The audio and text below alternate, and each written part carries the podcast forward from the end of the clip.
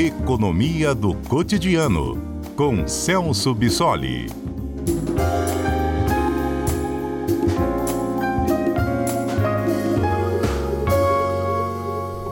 Olá, professor Celso, boa tarde, bem-vindo. Boa tarde, Johnny, boa tarde a todos, obrigado. Professor, o presidente Lula, ele assinou na terça-feira, né, ontem, a revogação de alguns trechos da medida provisória que reonera a folha de pagamento de 17 setores da economia. O senhor pode explicar para a gente primeiro o que é isso, né? E como vai impactar a nossa vida e, com essa medida que o presidente tomou ontem? Ah, sim, é, essa foi uma, uma medida importante.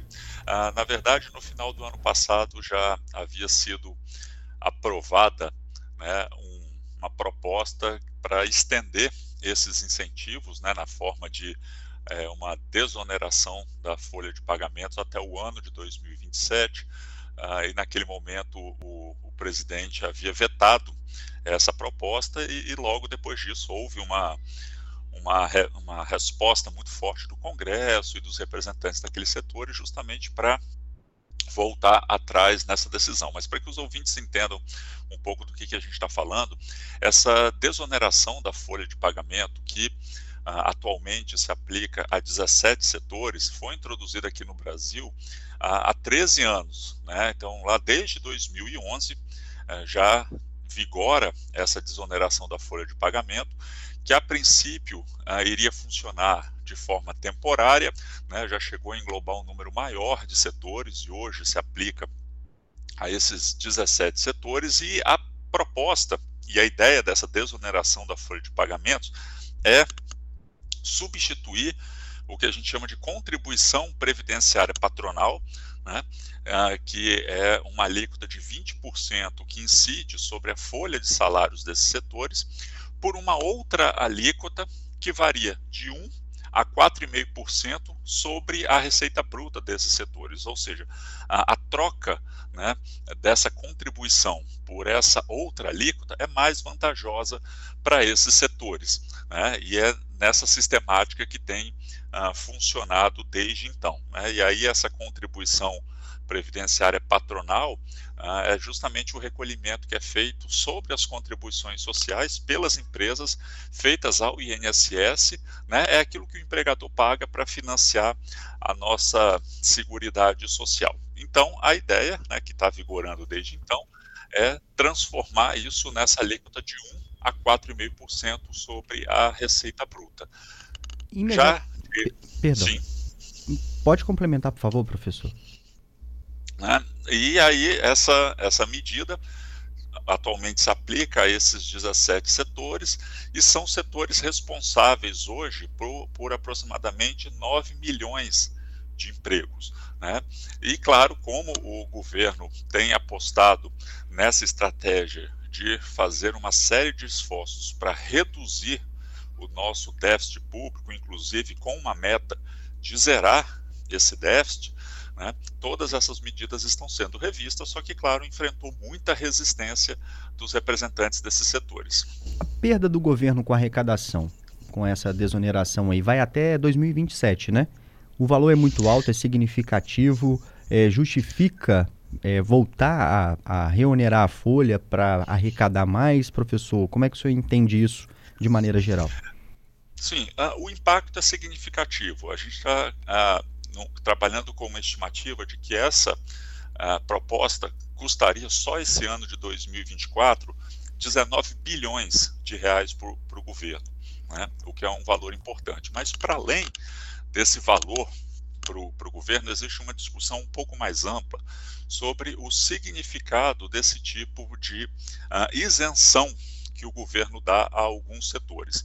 Porque, claro, a ideia de instituir essa isenção é é, estimular ah, esses setores, principalmente aqueles que são intensivos em mão de obra, justamente esperando o resultado de que isso faça com que a taxa ah, de desemprego diminua, né, considerando que esses setores são ah, bastante intensivos em mão de obra. A questão toda é que ah, isso não se aplica somente a essa a esse caso que nós estamos conversando aqui, mas uma série de outras políticas que diferentes governos aplicaram ao longo dos anos, é uma dificuldade muito grande, inclusive uma resistência, para que se façam avaliações bastante precisas e bastante criteriosas para saber se essas opções de política realmente estão gerando os resultados necessários, né, para a gente saber se os recursos públicos estão sendo aplicados da forma mais eficiente, da forma mais transparente possível.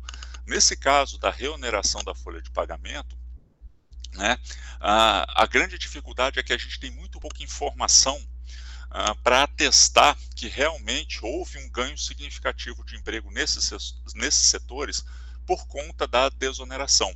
Né? Se a gente for analisar esses 17 setores, né, uh, eles, na grande maioria das vezes, eles extinguiram postos formais de trabalho nos últimos 10 anos.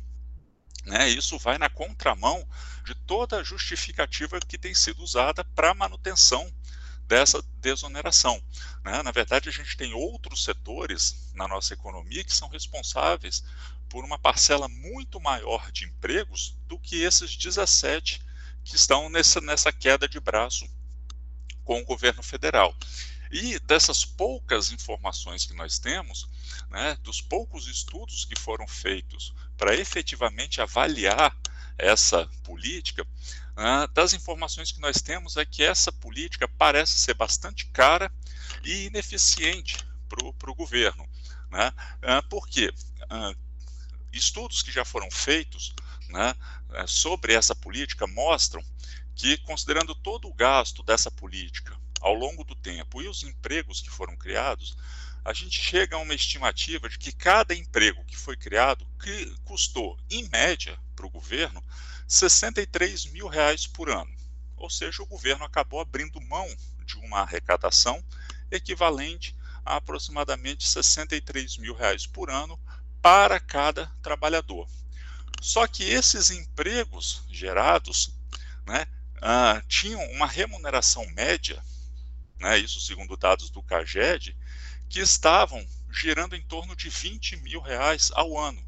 Ou seja, o governo estava abrindo mão de uma arrecadação equivalente a 63 mil reais por ano por trabalhador para gerar um emprego que remunera aproximadamente um terço disso. O que mostra que uma política como essa está sendo muito cara para o governo né, e com fortes indícios de que está sendo ineficiente. E qual é o ponto que a gente precisa ressaltar aqui? É que é justamente na ausência dessas avaliações criteriosas dessas políticas, é que se cria um espaço para que outros argumentos entrem em cena né, argumentos que, em geral, não são respaldados por informações técnicas, né, e que deixam brecha justamente para o lobby daqueles uh, setores in, uh, interessados nessas medidas que acabam se beneficiando disso, criando um, um, grande problema de uma disparidade tributária, ou seja, um tratamento diferenciado para alguns setores, enquanto outros uh, arcam com uma parcela tributária mais significativa. Então, uh, o que nós estamos analisando aqui, o que a gente está vendo nessa medida que foi anunciada agora, é o avanço dessa força do lobby desses setores, uh, para além de uma constatação técnica do ponto de vista econômico de que realmente essa política vem funcionando. Né? Então, a gente acaba tendo uma, uma visão bastante crítica sobre alguns incentivos como esse que acabam não gerando o resultado esperado e do ponto de vista da gestão dos recursos públicos, talvez nós tivéssemos destinações muito melhores para esses recursos, mas aqui a gente esbarra realmente numa pressão de lobby. O senhor fala da questão aí do o que o governo deixa de arrecadar por ano e do valor que alguns empregos que são criados né, por empresas que fazem parte desses setores beneficiados os valores que eles pagam ao longo do ano aí para alguns trabalhadores. É, tem alguns exemplos de outros países, por exemplo, na, na Europa, a Suécia também desonera a folha, mas para empresas que contratam trabalhadores jovens. Na França, aqueles que é, contratam pessoas que ganhem até um salário mínimo por mês. É, definir essas regras num projeto de lei, isso é uma possibilidade? Qual seria a saída para a gente não ter essas discussões que passam pelo lobby, pela política, igual a gente viu a discussão no ano passado, o governo vetando, agora voltando atrás. Como é que seria isso, o ideal, professor? É, políticas que, que têm se mostrado exitosas em diferentes países uh, seguem justamente essa linha que você acabou de colocar na sua fala, ou seja, políticas uh, muito mais específicas e muito mais direcionadas para atender pontos muito específicos de política econômica. Então, às vezes, para facilitar a entrada no mercado de trabalho uh, da população mais jovem. Então, existe um incentivo diretamente ah, para essa mão de obra, né? ou setores muito específicos que são importantes do ponto de vista de uma política uh, industrial do país, é um outro exemplo. O que nós estamos vendo aqui, nesse caso, desses 17 setores, é uma política uh, um pouco sem foco, porque ela atinge 17 setores bastante diferentes uns dos outros, né? e, como eu falei anteriormente, sem uma avaliação criteriosa sobre esses resultados. E, claro, a gente está falando de 17 setores aqui, porque atualmente esse, esse incentivo está restrito a esse número menor de setores, mas é importante lembrar que desde a criação dessa política, essa desoneração da folha de pagamento já chegou a englobar 56 setores, ou seja, era uma política muito mais ampla, muito mais difusa, né, e acaba justamente essa generalidade da política que acaba minando a sua efetividade, porque se abre mão de qualquer critério mais objetivo para uh, o desenho dessa política. Então, 17 setores, muitos, muito diferentes uns dos outros, sem informações específicas sobre essa política, porque alguns desses setores, ao longo dos anos, uhum. até aumentaram a quantidade de trabalho de empregados. Outros diminuíram, alguns aumentaram. Só que é bastante precipitado a gente dizer que esse aumento do emprego em alguns setores aconteceu efetivamente por conta dessa desoneração da folha de pagamento. Outros fatores econômicos, como aquecimento da economia via aumento de consumo, aumento da renda média, por exemplo, pode explicar esse aumento. Então a gente não pode afirmar que uma política dessa tem funcionado. E olha que ela está em vigor desde 2011.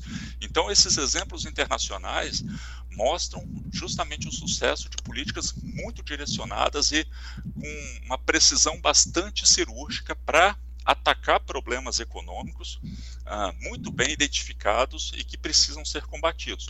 Agora, políticas muito genéricas como essa tendem a cair nesse limbo de falta de informação sobre essa efetividade.